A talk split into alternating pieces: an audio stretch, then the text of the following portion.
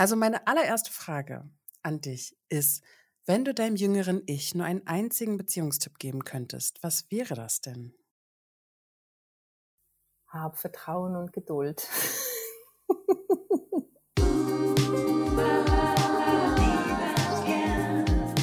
Willkommen bei Apropos Beziehung, dem Podcast über das schönste Gefühl der Welt und die bunten Facetten von Beziehungen. Mit Paarexpertin Anna Hohlfeld. Herzlich willkommen zu meinem Podcast heute mit Sabrina Leo. Hallo Sabrina, ich freue mich sehr, dass wir heute sprechen. Hallo Anna, vielen herzlichen Dank für die Einladung. Ich freue mich auch. Apropos Beziehungen heißt er ja, und da geht es mir natürlich vor allem darum, heute mit dir darüber zu sprechen, wie wir in Beziehungen von unserem Körper lernen können, weil ich weiß, dass du dich mit Körpern total gut auskennst und vielleicht auch sogar, ob es irgendeine Möglichkeit gibt, wie wir mit Hilfe des Körpers so hinderliche Glaubenssätze auflösen können. Und was der Körper alles weiß, was überhaupt Glaubenssätze sind, das können wir gleich nochmal besprechen. Ich will auf jeden Fall mal ein paar Sätze über dich noch sagen. Was ich gefunden habe auf deiner Webseite ist, dass du ganz viele verschiedene Ausbildungen gemacht hast und schon seit 27 Jahren beruflich tätig bist, mega krasse Zahl, und heute KollegInnen ausbildest und weiterbildest. Mhm. Und ähm, ich fand so ein paar Begriffe besonders eindrücklich. Einmal Epigenetik, Massage hast du verschiedene Varianten gelernt, Bodywork, Mate-Meotherapeutin bist du und Kleinkindpädagogin. Damit hast du, glaube ich, auch angefangen, ganz am Anfang. Und bist vierfache Mama und hast natürlich total viel Erfahrung auch so in Patchwork-Situationen. Und ein Satz, den ich richtig toll fand, war, ich liebe Verwandlungsprozesse und die Kraft, die daraus entsteht. Genau. Also meine allererste Frage an dich ist, wenn du deinem jüngeren Ich nur einen einzigen Beziehungstipp geben könntest, was wäre das denn? Hab Vertrauen und Geduld. ja. Was hat dir denn diesen, diese Erfahrung beschert? Hab hm. Vertrauen und Geduld.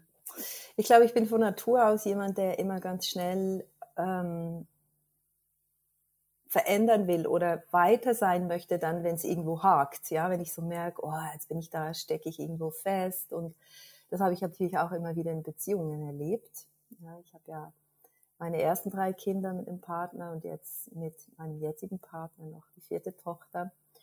Und ich kann mich an viele Situationen erinnern, wo ich so das Gefühl hatte, boah, mir fehlt die Geduld. Ich will jetzt endlich mal weiterkommen, vorwärts machen. Und dabei ein bisschen vergessen habe, dass da ja auch ein Gegenüber ist, der ja auch sein Entwicklungstempo hat und wo ich da nicht einfach ähm, ja das beschleunigen kann, dadurch, dass ich schnell bin. Also dass man verschiedene Tempos hat in Beziehungen und dass es okay ist und dass man das auch nicht immer auf sich beziehen muss. Also ich habe das oft Dinge auf mich bezogen, die mein Partner eigentlich beschäftigten in seiner Entwicklung und hat so gedacht, oh, was hat das jetzt mit mir zu tun? Mache ich was falsch oder so? Und ich glaube, da war wirklich so dieses Geduld und Vertrauen, dass eben nicht immer alles mit einem zu tun hat, sondern das Gegenüber auch seine Entwicklung macht und auch Zeit braucht dafür. Ja, voll schöner Blick darauf. Auf jeden Fall ist es heute so, dass du in den ganzen Entwicklungen, die es so gegeben hat, ähm, mit deinem Partner und der jüngsten, eurem jüngsten Kind mhm. zusammenlebt, oder? Ja. Oder mischt, mischt ihr die Kinder immer mal? Wie lebst du denn? Also ich lebe äh, in, in Nidau, das ist gerade neben Biel, mit der ganzen Familie in einem Haus, in einem Reihenhaus, in einer Genossenschaft, auf ziemlich engen Raum. das wollen wir auch gerade verändern. Ähm, und ich habe ja, also meine Kinder sind zwischen 17 und drei Jahren und die drei Großen, also eben 17, 15 und 10 Jahre, die sind auch regelmäßig bei ihrem Papa. Der wohnt fünf Minuten von hier, also sehr nah. Wir haben auch ein sehr gutes Verhältnis. Und äh, die sind dann immer Donnerstag, Freitag bis Samstag oder Sonntag bei ihm und den Rest der Woche alle da. Und hier lebe ich mit meinem Partner und meiner jüngsten Tochter. Und eben, wie ich gerade gesagt habe, wir sind so auf der Suche nach äh, Veränderung wohnlich. Wir haben Lust, ähm, wir würden gerne im gleichen Haus in zwei Wohnungen wohnen. Also mein Partner und ich haben da gemerkt, dass wir ein bisschen mehr Abstand, ein bisschen mehr, ja, auch Raum für uns selber haben möchten. Und wir finden das eine gute Variante und hoffen jetzt hier, dass wir in der Genossenschaft so eine Möglichkeit finden, dass wir da mehr Raum haben für alle. Und die Teenies, die wollen halt jetzt auch ihre eigene Zimmer und ja, ist auch ganz klar, dass viereinhalb Zimmer für sechs Personen eigentlich viel zu klein ist und deshalb sind wir jetzt wirklich am gucken, dass wir da was verändern können. Aber wir wohnen so seit fünf Jahren. und ihr ähm, trefft euch auch alle zusammen auch mal in der Patchwork? Situation? Also habt ja. ihr so, gibt ja immer so Fragen, oh Gott, wie macht man dann die Geburtstage und Weihnachten? Ich habe es jeweils als Paartherapeutin mhm. sehr, sehr oft, dass dann immer so Fragen gibt rund um Trennung. Wie wird das? Und so harte Verhandlungen am Anfang ist ja nicht bei allen so wie bei uns, dass man einfach zusammen dann weiter wohnen bleibt. Mhm. Ich wohne ja nach wie vor mit meinem mhm. Ex-Mann und meiner Partnerin, unseren großen Kindern zusammen weiter in ja, einer Wohnung, in einem cool. Haus.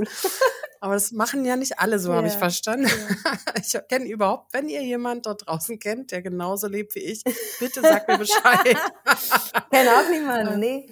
Mhm. Genau, aber äh, seht ihr euch immer mal auch alle zusammen? Ja, ja, ja. Also gerade irgendwie so, also mein Ex-Partner, der ist ja Gärtner und da kommt es auch mal vor, dass der irgendwie was bei uns im Garten hilft, Bäume schneidet und so. Und mein Partner, das ist weniger mein Ding, aber die machen das dann zusammen oder Geburtstage bei so vielen Kindern ist ganz klar. Also meine jüngste Tochter, die will ihn, den, mein Ex-Partner auch immer einladen. Also die findet ihn auch total spannend und will dann auch mal mitgehen und so. Also der, wir haben wirklich ein gutes Verhältnis und mögen uns gerne. Und das ist auch, die, Trenn die Trennung war eigentlich auch schon, finde ich, recht ähm, ja, respektvoll. Wir haben auch noch acht Monate zusammen gewohnt. Da war ich dann nach ein paar Monaten auch schon mit meinem neuen Partner zusammen. Da gab es auch so Situationen, wo wir zusammen gegessen haben oder auch hier. Da haben wir auch nie so. Also ich habe mir da immer irgendwie Männer ausgesucht, die da ja schon recht weit waren in diesen Themen, wie man dann miteinander umgeht. Ähm, gegenseitig. Die machen das auch, die Männer machen das super miteinander. Hast du denn eine Idee, was da auch von dir aus geholfen hat? Ich frage mich das oft auch, weil ich ja auch viele Paare in Trennungen vor allem früher begleitet habe. Ich arbeite ja vor allem mit Paaren, die zusammenbleiben mhm. wollen im Moment. Mhm, weil ich glaube, dass genau diese Art von, wie man sich trennt, wie man sich gut trennt, so dass man irgendwie auch noch ein Stück Kontakt behält, besonders wenn man zusammen Kinder hat, dass das einfach so vielen Menschen so schwer fällt. Ich glaube, da stehen auch den Erwartungen und Glaubenssätze im Weg. Ja? Also zum Beispiel, wenn du fremdgegangen bist, dann musst du bestraft werden und wirst irgendwie ausgeschlossen. Ja. Oder wenn du mich so verletzt, weil du gehst. Ja? Und ich immer äh, versuche mal für einen milden Umgang und für irgendwie ein freundliches Miteinander mich auch einzusetzen. Aber hast du eine Idee, was bei euch so geholfen hat, dass ihr in so einem friedlichen Miteinander jetzt sein könnt? Reden. Kommunikation. Mhm. Ich glaube, das ist wirklich so das A und O und eben Dinge auch nicht einfach persönlich nehmen. Und wir hatten damals, bevor wir uns getrennt hatten, schon eine offene Beziehung, von denen war das Thema Fremdgehen nicht mehr so ein Problem. Ähm, und ich glaube, was bei uns auch geholfen hat, das war, dass wir eigentlich so gleichzeitig auch nicht mehr miteinander in Beziehung, in, in eine Liebesbeziehung sein wollten. Also da, das hilft natürlich, wenn der eine oder die eine sich noch sehr, sehr gebunden fühlt an die Person und die andere Person nicht mehr, dann macht das natürlich schon schwerer. Das kann ich mir schon vorstellen, dass es dann auch sehr verletzend sein kann. Und, aber was, was halt immer, was ich, was ich ganz klar in meiner Arbeit auch sehe mit Menschen, die ich jetzt so viele Jahre auch begleitet habe, ist halt, dass Beziehungsthemen ja immer auch mit Bindungsthemen zu tun haben, ja, mit Bindungstraumata, je nachdem sogar und ich glaube, es ist ein, ein wichtiger Prozess, den natürlich nicht alle gehen wollen, aber im Leben sich jetzt auch anzugucken. Wo habe ich da eigentlich, was habe ich für eine Bindungsgeschichte? Wie war das mit meinen Eltern? Wie habe ich gelernt, in Beziehung zu sein oder nicht gelernt? Und wie viel Nähe habe ich erlebt? Wie habe ich das erlebt? Wurde ich angenommen mit meinen Gefühlen? Und ähm, ich glaube, da kann man einfach schon sehr viel äh, erschüttern bei einem Kind, das, was sich dann eben auch auf Erwachsenenbeziehungen dann austrägt, äh, überträgt. Ja. Besonders wenn es eben Sätze lernt, die nicht hilfreich sind genau. und wenn man Situationen schafft, wo man sehr viel über das Kind auch und mit dem Druck aufs Kind auch arbeitet, um die andere Person auch weiter zu verletzen. Genau. Also das glaube ich auch, dass viel von dem frühen Bindungsschwierigkeiten und auch zwischen den Erwachsenen sozusagen, dass das äh, Schwierigkeiten auch für die Kinder auch hat. Und gar nicht per se Trennung. Das versuche ich auch mal zu sagen, wenn Paare kommen und sagen, ja, wir haben so Angst davor, uns zu trennen, weil es macht, ist ja so schädlich fürs Kind. Ich sage, das ist nur schädlich, wenn ihr das auf eine blöde Art und Weise macht ja. und wenn ihr anfangt, das über das Kind auszuhandeln und euch da irgendwie schlecht einfach zu verhalten dann kann das auf das Kind negative Auswirkungen haben. Aber nicht, wenn ihr irgendwie einen respektvollen, freundlichen Umgang wart, mhm. ja. Und euch auch danach auch noch im Blick behaltet und irgendwie Lösungen sucht, die eben auch fürs Kind gut sind, aber eben auch für euch. Mhm. Und für viele, glaube ich, ist es wichtiger, für sich eine ehrliche Entscheidung zu treffen und dann ähm, dazu zu stehen und auch das zu halten und da auch eine Klarheit mitzubringen, auch gerade wenn man merkt, die Beziehung ist zu Ende. Du hast das auch gerade von dir beschrieben, dass es manchmal auch beide merken. Mhm. Ähm, und dann nicht so bloß des Kindes wegen zusammenzubleiben. Also das wird dir auch in deinem ähm, in der frühen Arbeit mit den kleinen Kindern oft begegnet sein. Ne? Also wenn die da Unterstützung brauchten, die Mütter oder die, die kleinen Kinder, dann sind es ja auch oft genau die Themen, die du gerade erwähnt hast, genau. also Bindungsthemen, Traumata. Ja, und ich denke, also ich kenne das ja auch aus meiner Geschichte. Meine Eltern hatten eine ganz schlimme Trennung, da war ich zweieinhalb, drei Jahre alt, also wirklich ganz schlimm. Und das war mir einfach immer wichtig, dass ich anders ähm, damit umgehen möchte. Also ich das nicht meinen Kindern so mitgeben möchte, dass man sich, wenn man sich trennt, dass das so schlimm sein muss, dass das traumatisch sein muss und ähm, das, äh, ja, das, ich glaube, das ist uns wirklich gut gelungen und trotzdem hat, äh, kommt manchmal meine älteste Tochter, die war damals acht, die kommt manchmal so oder kam noch lange mit dieser Hoffnung, dass wir mal wieder zusammenkommen. Und ich glaube, die hat auch am meisten darunter gelitten, als wir uns definitiv getrennt haben. Das war schon auch ein Thema und das habe ich auch, also das haben wir auch gespürt und haben wir auch das mit ihr angeguckt, mit ihr begleitet. Aber ich glaube, sie ist jetzt von allen Kindern die, die da so am meisten noch so auch was mitgenommen hat, was sie manchmal auch in gewissen Sätzen äußert, so, ah, aber große Liebe gibt's ja eh nicht, man trennt sich ja, also so, das, das sind so ihre Glaubenssätze, die sich daraus entwickelt haben. Und das äh, finde ich aber auch spannend, dann mit den eigenen Kindern auch anzugucken. Sag mal noch mal einen Schritt äh, zurück in deiner Berufserfahrung. Ich habe ja gerade gesagt, so mit kleinen Kindern und Müttern. Mhm. Ähm, wie würdest du denn sagen, wie hat denn deine Erfahrung im Umgang mit diesen kleinen Kindern und Müttern, die du begleitet hast, deinen Blick auf Liebesbeziehungen verändert? Hm.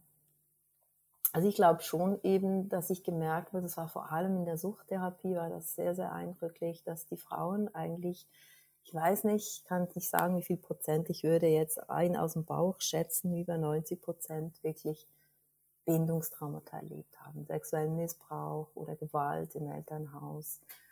Und dass sie, also dass sie das einerseits mit der Sucht natürlich versucht haben zu heilen, ja, das ist ja auch immer ein Selbstheilungsversuch, eine Drogenabhängigkeit.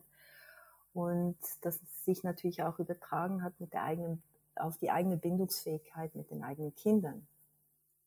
Und da habe ich das ganz stark gespürt und sind oft auch dann so Wiederholungen in ihren Liebesbeziehungen äh, passiert, dass sie zum Beispiel mit einem gewalttätigen Mann zusammen waren oder so. Also wie sich das, ja, das, das, das Ganze, diese, das ist ja sowieso in dieser ganzen Traumageschichte, wie sich das Nervensystem ausrichtet, wo man sich sicher fühlt oder was einem Sicherheit gibt, kann ja manchmal auch negative Dinge sein, ne? weil man das kennt, weil das einfach der Körper so integriert hat. Da fühle ich mich wohl, obwohl es eigentlich gar nicht gut für mich ist. Und wie sich das dann so wiederholt, das fand ich immer sehr, sehr spannend. Und äh, auch so meine eigene Familiengeschichte, wenn ich so gucke. Ähm, mein Vater, der ist Italiener, kam mit 17 Jahren in die Schweiz und war das jüngste Kind und hat da auch wenn er erzählt, das Gefühl, nicht so viel Liebe so mitbekommen zu haben. Also das vierte Kind war nicht so erwünscht und ähm, ist dann nie mehr zurückgekommen, hat nie nirgends richtig eine, eine, eine Heimat, so weder in Italien noch hier. Und meine Mutter hat auch eine Migrationsgeschichte mit ihrer Mutter. Also da kommen so viele Themen mit rein, die uns prägen durch unsere eigene Kindheit, wie wir eben dann in Beziehung sind, weil ja eigentlich auch, man hat ja auch festgestellt ähm, aus Forschung mit Oxytocin, dass zum Beispiel, wenn jemand als Kind ähm, nicht diese Nähe und Geborgenheit, also all diese Berührung, dieses Beruhigen, dieses, diese Bindung, sichere Bindung erlebt, durch Körperkontakt, dass da ja auch weniger Oxytocin ausgeschüttet wird. Und Oxytocin ist ja wirklich so ein, ein, ein, wirklich so ein Selbstheilungshormon und Neurotransmitter, der ganz viele Prozesse, und da komme ich jetzt zur Epigenetik, ganz viele Prozesse auch, wie unsere Gene abgelesen werden, beeinflusst. Und da hat man zum Beispiel festgestellt, dass dann in der Kindheit, also Menschen, die das nicht so entwickeln konnten, diese Oxytocin-Produktion, dass das dann wirklich auch in ihrer DNA bei der nächsten Generation eine Vererbung gemacht hat, wo eben erschwert Oxytocin produziert werden konnte. Also es, man kann das auch so ein bisschen verbinden mit dem Thema Kollektivtrauma, also ein kulturelles Traumageschichte. Man auch merkt, in, in unterschiedlichen Ländern wird unterschiedlich mit Nähe umgegangen, mit Körperkontakt umgegangen. Dass das auch daraus entstanden ist. Und ich finde das einfach total spannend, eben, was das alles mit unseren Genen macht und mit, mit der Weitervererbung und so. Also wirklich sehr, sehr interessant. Das hat mich total gepackt, das Thema. Und das, ähm, ich habe auch eine Frage, nämlich was ist Epigenetik? Aber du hast schon angefangen, das zu erklären. Sag doch nochmal, was ist das? Also wir haben einerseits die Genetik, die, was wir eigentlich alles in unserer DNA festgeschrieben haben, was wir mitbekommen haben von unseren Vorfahren. Und die Epigenetik ist all das, was Einfluss nimmt auf diese Genexpression. Das heißt, wie die Gene abgelesen werden. Weil wir haben in unserer DNA alle gewisse äh, SNPs, nennt man das, Single Nucleid Polyphorismen. Das sind ähm, Gene, die gewisse Tendenzen zu Krankheiten zum Beispiel, Anomalien oder aber auch, wie wir eben zum Beispiel Neurotransmitter abbauen können, wie wir mit Stress umgehen oder auch Tumorzellen produzieren. Es gibt so Tendenzen, wo bei jedem Menschen ist das unterschiedlich. Das sind etwa 2000 dieser SNPs in unserer DNA. Und die Epigenetik beeinflusst eigentlich, wie die Gene, diese SNPs abgelesen werden, ob die stumm geschaltet werden oder angeschaltet werden. Und wenn man es jetzt ganz vereinfacht, könnte man sagen, Stress ist eigentlich die Hauptursache damit diese SNPs angeschaltet werden und eben gewisse Krankheiten oder psychische Disbalancen ähm, auslösen können. Und dieser Stress ist natürlich unterschiedlich. Das kann sein durch traumatische Erfahrungen, das kann sein durch transgenerationale Traumata, das kann sein durch kollektive Traumata, das kann sein durch ja, ähm, Umweltgifte. Das ist man jetzt auch ähm, am Erforschen, inwieweit wir das weitervererben, also diese ganzen Pestizide, Fungizide, alles, was wir jeden Tag aufnehmen in unserem Körper. Das ist auch ein Stress für den Körper, weil er irgendwann das nicht alles wieder abbauen kann. Aber auch natürlich Dinge wie äh, Umwelteinflüsse, Lärm oder Hektik, ja, wenn wir immer wieder in einem hektischen Umfeld sind, auch eben in Beziehungen wie Sozioepigenetik, wie wir unser soziales Umfeld, wie das aufgebaut ist, ob wir tragende, nährende Beziehungen haben, oder ob da immer Stress ist, immer irgendwie in Gewalt oder auch verbale Gewalt oder also die, die ganzen gedanklichen Sorgen natürlich auch, das hat der psychische Stress hat eigentlich den größten Einfluss auf die Genexpression. Also man kann zusammenfassen als Stress fördert diese SNPs und die können dann eben bei jedem, also die, die, das äh, Anschalten von den SNPs und das kann dann bei jedem was anderes auslösen, je nachdem, wie eben die Vorgeschichte ist, die genetische. Und jetzt hast du ja total viel Erfahrung in deinem Leben und auch durch deinen beruflichen Weg mit Körper gesammelt. Mhm. Und das heißt auch, ich höre von dir, wenn du über Epigenetik sprichst und darüber, wie so bestimmte Erfahrungen oder Einflüsse auf unseren Körper, ähm, wie die so gespeichert werden. Das heißt schon, dass es so eine Repräsentanz im Körper gibt. Also sowohl von Stress, aber auch von Dingen, die schädlich für uns sind, die irgendwie vorgehalten werden mhm. durch uns mhm. und vielleicht sogar weitergegeben. Mhm.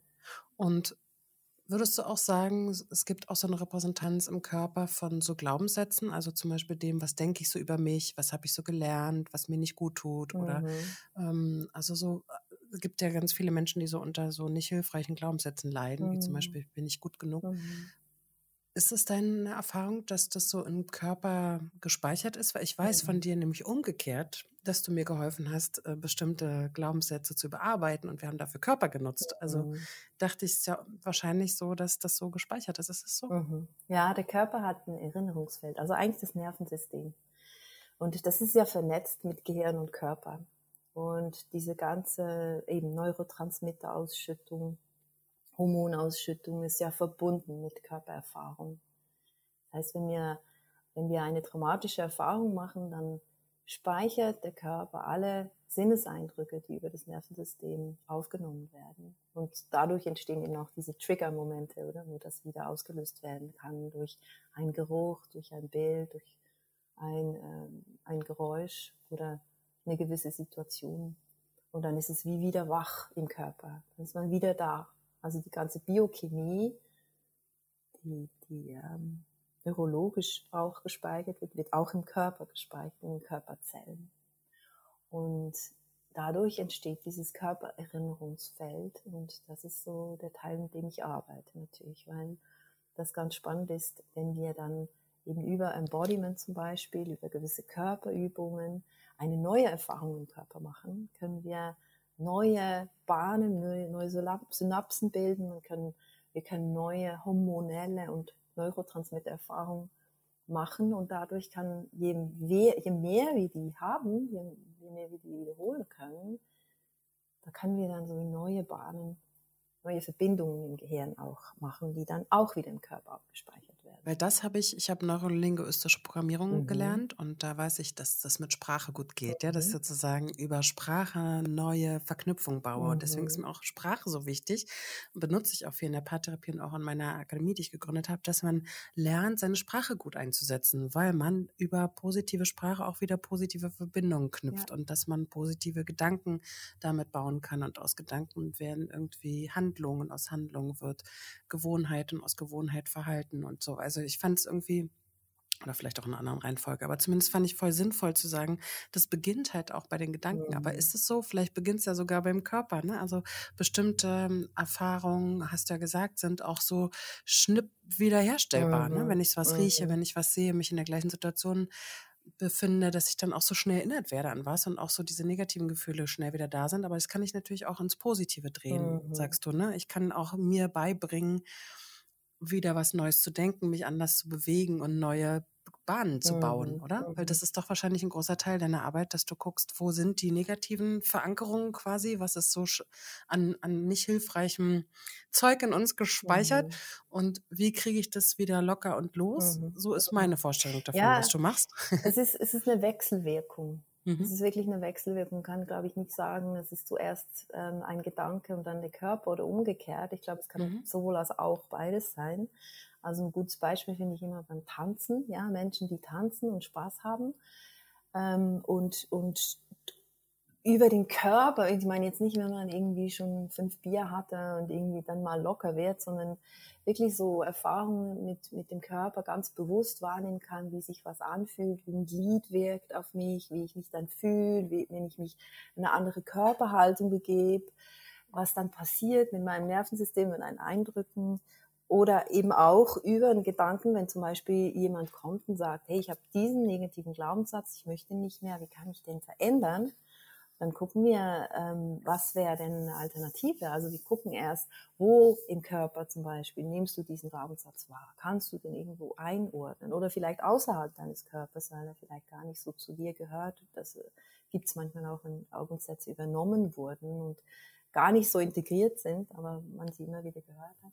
Und dann gucken wir, wie können wir den im Körper auch wieder verändern, wieder auflösen. Es gibt Menschen, die sagen, ja, ich, ich fühle da, ich fühle den im Herz und das ist so ganz zu und es ist wie eine Kette ums Herz rum. Es fühlt sich so, also kommen dann wirklich so Bilder und dann können wir gucken, wie kann man denn diese Kette ähm, vielleicht ähm, aufschweißen oder was, was, was kannst du dir vorstellen, was da helfen würde? Und bis es dann so im Körper wieder so eine andere eine andere Form, eine andere Farbe, eine andere Konsistenz hat. Und dann gehen wir eigentlich eher, und da, das ist auch oft äh, Traumaarbeit. Also da kommt schon auch oft so Themen, woher das kommt. Und dann arbeiten wir auch mit dem inneren Kind. Und ich arbeite auch viel über Berührung.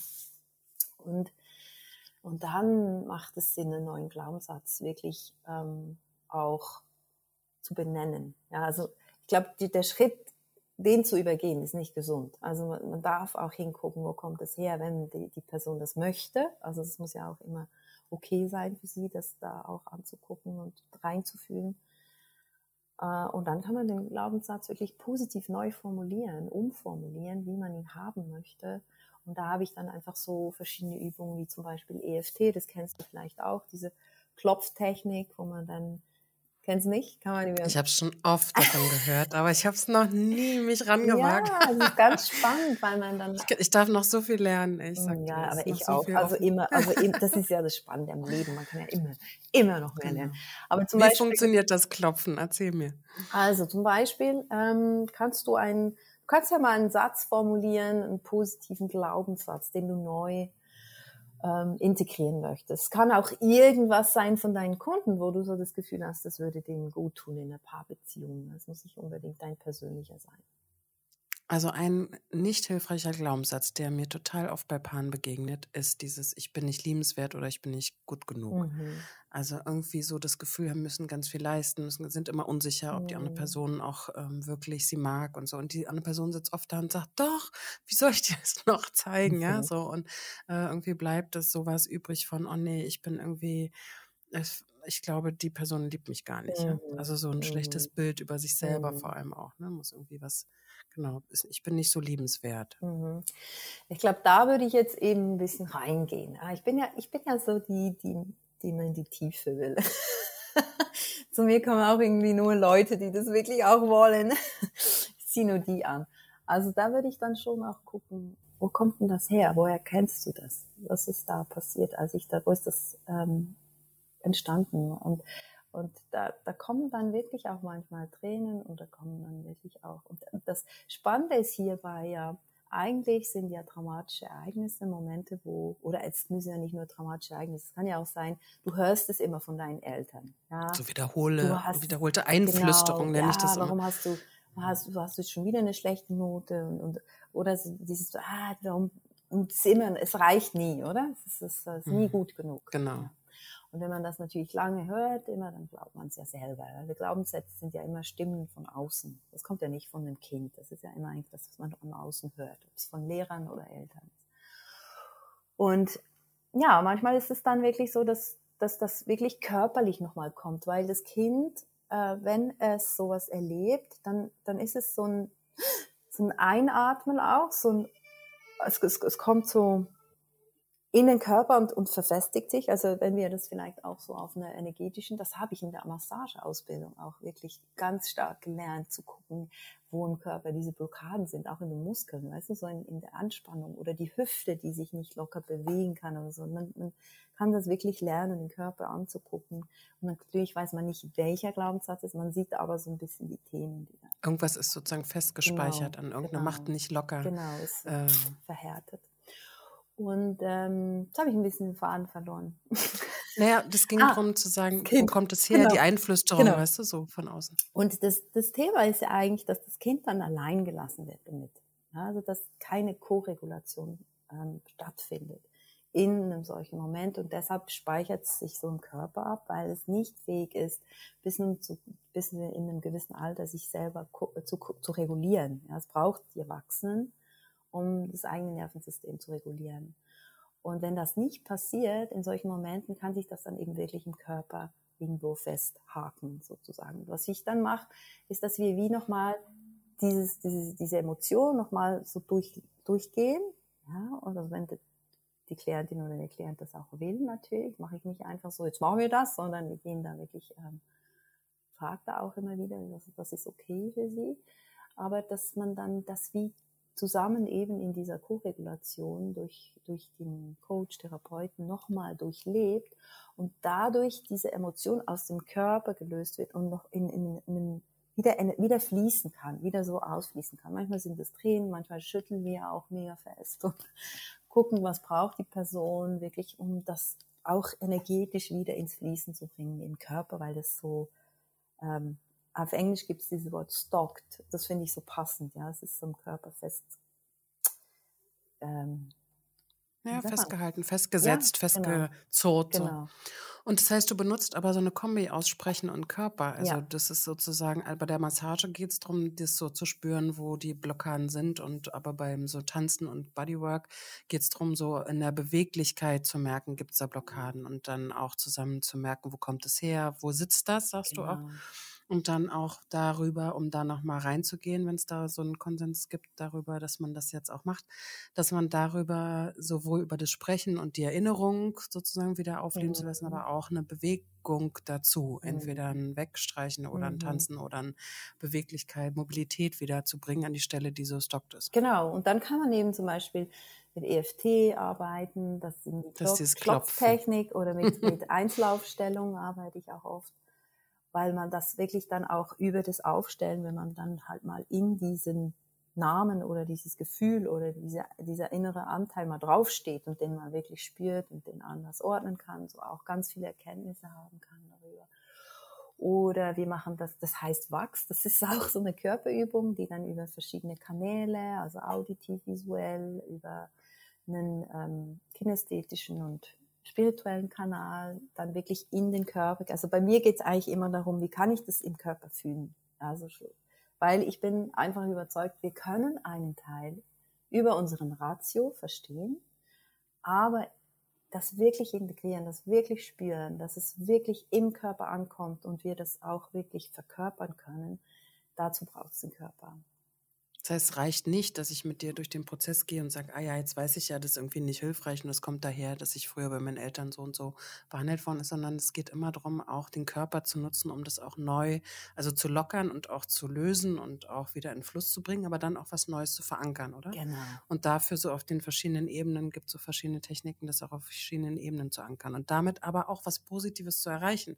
Weil das Ja. finde ich halt so voll den Effekt, dass man eben nicht so, so, so ich sagen ja immer viele, ja, so nach dem Motto, so, ich kann ja gar nichts dafür, dass ich so behandelt worden bin und das war eben so bei uns früher. Ne? Dann gibt es ja auch immer noch die, die sagen, es hat mir nicht geschadet. Mhm. Ähm, ist auch so ein typischer Satz. Aber eben so, dass zu sagen, ja, ich kann aber was tun, das ist ja auch das, was ich so versuche zu Mhm. sagen. Du kannst was dafür tun, dass du Verantwortung dafür übernimmst, dass es jetzt mit dir heute noch was macht. Genau. Ja, du kannst es irgendwie wahrscheinlich rückwärts wenig heilen, obwohl da gibt's auch, du kannst auch Reiki durch die Zeit schicken, aber das ist jetzt vielleicht zu ESO. ähm, aber Habe ich auch ähm, mal gemacht. Habe ich auch mal gemacht. Aber ich, oh nee, das ist, glaube ich, Reiki 2. In Deutschland ist es Reiki 2.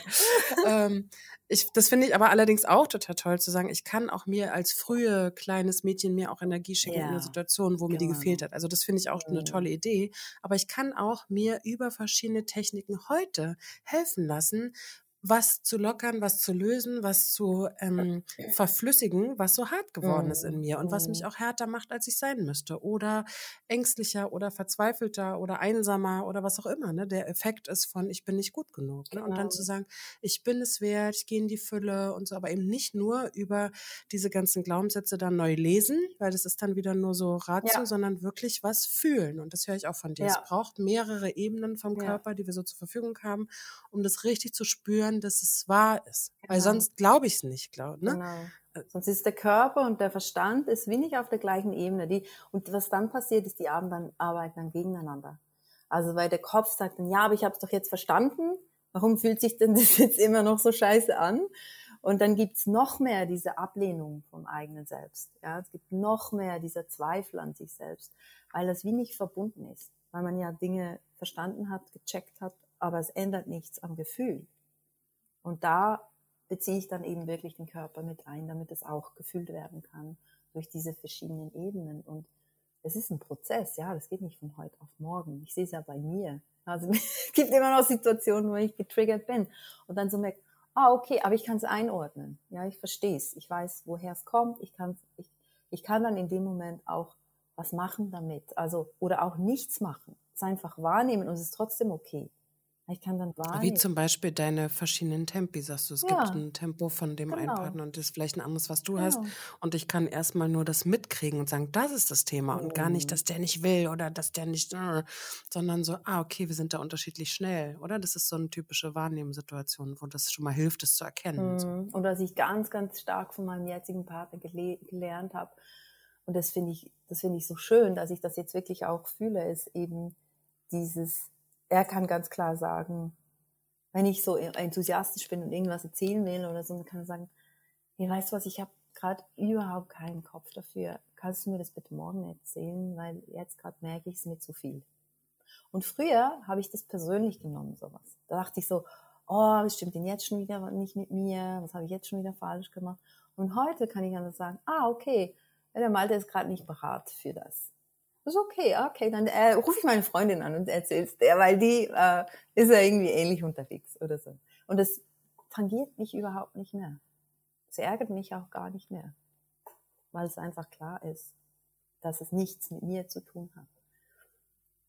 Es gibt so im Open Space, sagt dir das was? Kennst du das als Technik? So eine große Großgruppenverfahren? Nee. Das ist die Konferenz der Kaffeetassen. Mhm, ich kann auch sagen, es lohnt sich sehr, sich da mehr mit zu beschäftigen. Ja, der Gründer hat damals ähm, ganz viele Veranstaltungen organisiert und hat immer beim Feedbackbögen gesehen, ja, es war ein tolles Panel und super Experten, aber der richtig tolle Austausch war in den Kaffeepausen. Und dann hat er überlegt, wie kann ich eine Konferenz schaffen, wo Menschen sich in den Kaffeepausen begegnen?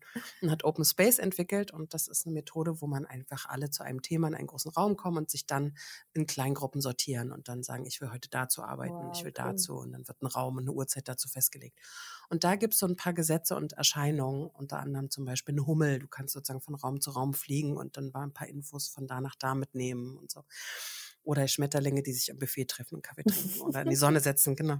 Und was ich total cool fand, war das Gesetz der zwei Füße. Und das heißt, ich ehre die Gruppe mit meiner Abwesenheit wenn ich merke, dass meine Energie hier nicht ist. Mhm. Und das finde ich voll den guten Blick. Ich mhm. habe das dann äh, ungefragt in meinem Studium damals angewendet und bin aus so Vorlesungen raus, weil ich gemerkt habe, nee, meine Energie ist jetzt gerade nicht und so. ähm, aber ich finde, dass ich wiederhole das deswegen auch oft für Paare, dieses Gesetz der zwei Füße, weil ich glaube, dass genau das möglich macht, wie das, was du gerade beschrieben hast, dass ich sagen kann, mein, ich habe gerade überhaupt gar keine Kapazität für das, was du mhm. mir sagst. So, ich mhm. brauche gerade irgendwie Platz erstmal für mich, damit ich wieder aufnahmefähig genau. für dich genau. werde. Und ich ehre dich damit, dass ich dir das sage. Ich bin ehrlich. Ich habe ja auch so einen Satz, Ehrlichkeit schafft Nähe, ja. Ich bin mhm. ehrlich, ich sag dir das und gehe oder lass dich da stehen mit. Ähm, aber ich brauche erstmal ein bisschen Platz für mich. Genau. Ja? Und wenn ich das aber weiß von dem Gegenüber, dass der so mit mir ist, dann bin ich auch sicher, dass wenn der da ist, ist er auch da. Mhm. Und das finde ich mhm. halt auch so genau. toll, weil dann weißt du auch, wenn ich ein Anliegen habe und irgendwas will und der bleibt da, dann ist er auch komplett präsent. Ja? Und nicht so mit einem halben Ohr nur oder andere Auge am Handy. Und also das finde ich, hat so Gesetz der zwei Füße, fand ich irgendwie einen total tollen Effekt. Mhm. Ähm, muss mhm. bloß mutig sein, es auszusprechen und dann im Gegenüber zu haben wie dich, der dann sagt, okay, dann weiß ich auch, du bist nicht der einzige Bedürfnisbefriediger auf der ganzen Welt, mhm. dann gehe ich halt meine Freundin anrufen. ja, und, und das äh, fand ich jetzt wirklich eine spannende Entwicklung in dieser Beziehung mit ihm, weil das ähm, vorher wieso mir noch gar nicht aufgefallen ist, dass es so stark ist bei mir, dass, dass mich das eben so triggert in mein Bindungsthema, wenn ich abgelehnt werde. Dass ich immer gleich denke, aha, das hat mit mir zu tun, ich habe was falsch gemacht oder ich bin nicht gut genug. Und ich das auch durch meine Arbeit, die ich jetzt gemacht habe in den letzten Jahren, dann auch wirklich so gemerkt habe, ah nee, ist ja gar nicht so. Ja, da kann ja sagen, nee, ich habe jetzt keinen Bock. Muss ja nicht heißen, dass ich deshalb doof bin. ich habe in einer meiner Beziehungen in den letzten Jahren ähm, erlebt, dass die Person mir nicht geantwortet hat. Mhm. Also ich war, mhm. erinnere mich noch an eine Situation in der Küche.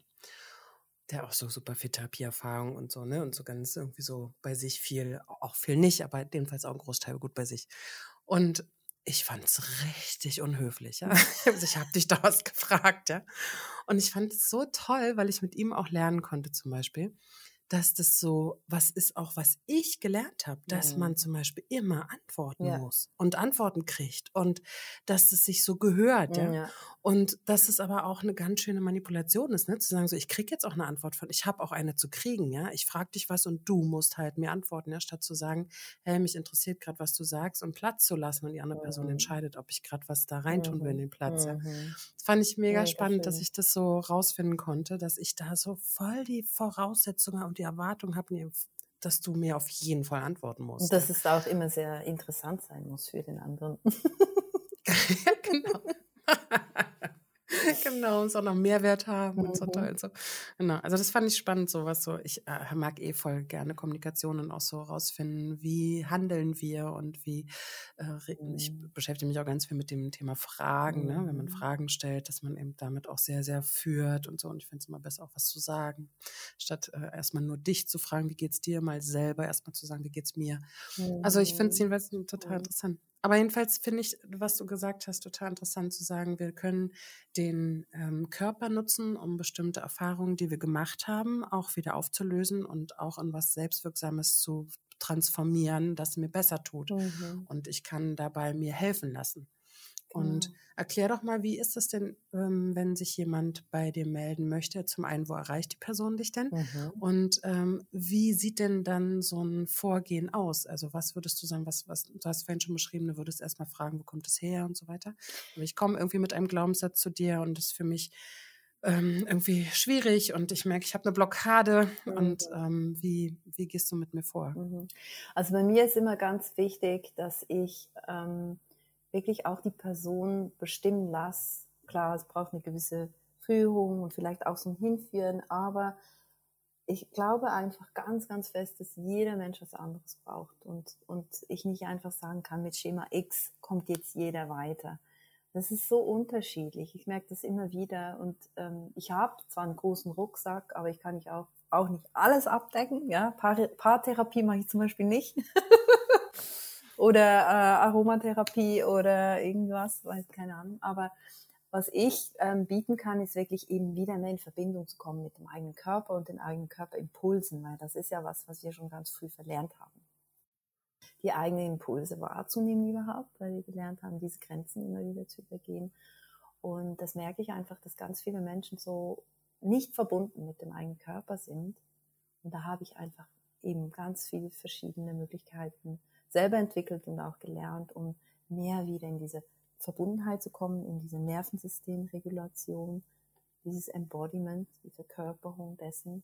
Und äh, manchmal geht es gar nicht ums Ziel, ja, manchmal geht es gar nicht darum, ich will das verändern und was muss jetzt. Manchmal geht es auch darum, zu sein mit dem, was ist und da drin zu forschen und da drin mal zu sein wir haben ja die Tendenz, dass wir immer schnelle Lösungen wollen und schnelle Veränderungen. Ich gehöre auch zu den Menschen.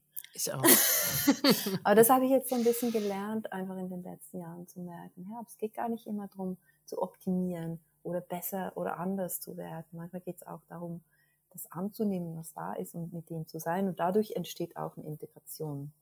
Ja, da, da, da gibt es so, auch so schöne Übungen mit dem Körper, um in, in diese Präsenz zu kommen, dieses Wohlwollen mit sich selber, in diese liebevolle Form mit sich selber dann auch zu sprechen und umzugehen. Und ähm, gerade so Bedürfnisse vom Körper, das ist manchmal so ein Anfang, oder? Wieder zu merken, na, wann muss ich aufs Klo, wann habe ich Durst, wann habe ich Hunger. Das, das ist bei vielen Menschen ist manchmal nicht mal die Verbindung wirklich da. Man, man muss sich nicht ausruhen, man ist es zu viel, und ja, jetzt muss ich noch die Party und die Party, aber eigentlich mag ich gar nicht. Also schon mit so ganz kleinen Dingen anzufangen und zu gucken, was tut mir denn eigentlich gut? Ja? Was ist eigentlich das, was, wo ich mich drin wohlfühle? Und wie fühlt sich das im Körper an, wenn ich mich wohlfühle? Damit auch so ein bisschen zu gehen. Und im Moment, da begleite ich vor allem äh, Coaches und Therapeuten, Selbstständige, einerseits in meiner Fortbildung Epigenetik und Körperarbeit, die jetzt dann auch im Juni, 17., 18. Juni, das ist allerdings vor Ort in Biel, zwei Tage. Und dann Online-Kurs, acht Wochen mit Videokurs und Workbook und Q&A-Calls. Da kann man sich sehr gerne anmelden. Das ist auch wirklich für Leute, die eben mehr noch die Körperarbeit und so das Epigenetikwissen einbauen wollen und dann aber auch einzeln, also wenn ähm, eben Coaches, Therapeuten, Wegbegleiter das noch persönlicher lernen wollen, einerseits mit sich selber arbeiten möchten, aber auch von mir das lernen möchten, kann man das auch im 1 zu 1. Cool, und, und zwar auf deiner Seite sabrinaleo.ch. Genau. Und ich habe bald, sobald die Technik steht, habe ich dann auch einen Online-Kurs für, ich gebe ja auch in Biel noch ähm, Moving Me, meinen Tanz- und Bewegungskurs, wo es eben auch um all die Sachen dann wirklich in Bewegung zu bringen, mit dem Körper zu arbeiten, mit dieser Selbstwahrnehmung, somatische Achtsamkeit und so. das mache ich dann auch online und das wird dann in nächster Zeit starten und das findet man dann auch auf meiner Webseite. Und auf Instagram kommt man immer wieder ein bisschen Inputs. Ja, und man sieht dich auch, und das finde ich immer total beeindruckend, wie du durch so einen Raum dich bewegst. Und ich sage, so habe ich mich noch nie bewegt. Und dann immer so die Vorstellung habe, ich folge dir einfach ein bisschen. Und als wir neulich für mich gearbeitet haben und ich auch irgendwie eine Aufgabe hatte, nämlich auch so tanzen zu sollen, immer bevor ich so nächste Gespräche habe, die vielleicht schwierig sind, ja, habe ich schon dich im Kopf, wie du so tanzt und dich so bewegst und so. Und es macht auf jeden Fall viel oh. auch ein Stück leichter. Ja, und das ist auch Embodiment, weißt du? Das, also wir machen das manchmal auch im Kurs, wir dann, dass wir dann gucken, wie bewegt sich der andere oder die andere und wie ist es, wenn ich mich auch so also ein bisschen anstecken lasse und mal in die Bewegung reingehen? Wie fühlt sich denn das? Weil das ist, jeder Mensch hat ja seine eigene Bewegungsqualität und das ist auch ganz spannend, da mal reinzugehen, auf der Straße mal die, die, die Gangart die Ausdrucksart vom Körper, die Körpersprache mal zu kopieren und dann mal zu gucken, was macht es mit mir, wenn ich mal mich da so reinfühle. Das ist eine meiner Paarübungen. Ich habe auch so Workbooks und Online-Kurse für Paare. Und eins davon ist ähm, die Intensivzeit. Und da ist eine der ersten Übungen zum Thema Kommunikation. Geh doch bitte deinem Partner, Partnerin erstmal hinterher. Spannend. Und äh, versuch mal, die so ein bisschen zu kopieren. Wo guckt die denn hin? Wie bewegt die sich? Und, so. und auch zu merken, so, du bist nicht ich. Du guckst auf ganz ja. andere Sachen. Bewegst dich ganz anders. Also die erste wichtige Grundsatz für gelingende Kommunikation und Beziehung. So, ah, du bist gar nicht ich. Wir sind ja. da unterschiedlich. Also, das nutze ich auch. Hm, ja, und schön. eben der Körper, das ist ja auch Kommunikation. Kommunikation ist ja nicht nur Sprechen, das ist ja wirklich auch, wir können, wie wir einander angucken, wie wir miteinander auch in Berührung, das sind auch so Themen, oder? Wie, wie, wie berührt man sich gegenseitig oder sich selber? Also ich finde es ein riesen spannendes Gebiet, ja. Ja, das stimmt. Da hey Sabrina, vielen Dank für heute und deine Einblicke. Ich habe so einen schönen Satz sehr, von dir von der Webseite. Also, wie schaffe ich es, mein Leben zu meinem Wohl zu gestalten, damit ich emotional und körperlich gesund werde, bin und bleibe. Oh. Und äh, ich glaube, das ist von dir. Ja, das ist von mir. und, ich weiß. und äh, ich glaube aber, dass wir heute darüber sprechen konnten, wie wir da ein Stück wieder näher kommen. Und ich glaube, genauso dieser Weg, so über sich und seinen eigenen Körper dazu gehen, uns da so in dem Zuhause, in dem wir da so mm. sind, auch mm. wohlzufühlen und uns so zu bewegen, dass wir in so einer auch geistigen Beweglichkeit bleiben. Das finde ich, hast heute schöne Impulse gegeben. Vielen Dank dafür. Mm, herzlichen Dank dir, durfte ich da sein. Hat Spaß gemacht. Sowieso immer mit dir Spaß. Es macht Spaß zu sprechen. das freut mich. Dann auf sehr bald. Auf sehr bald. Vielen Dank. Ciao. Danke. Tschüss. Wenn euch dieser Podcast gefallen hat und ihr mehr von Anna hören möchtet, dann abonniert den Kanal und folgt ihr auf Social Media.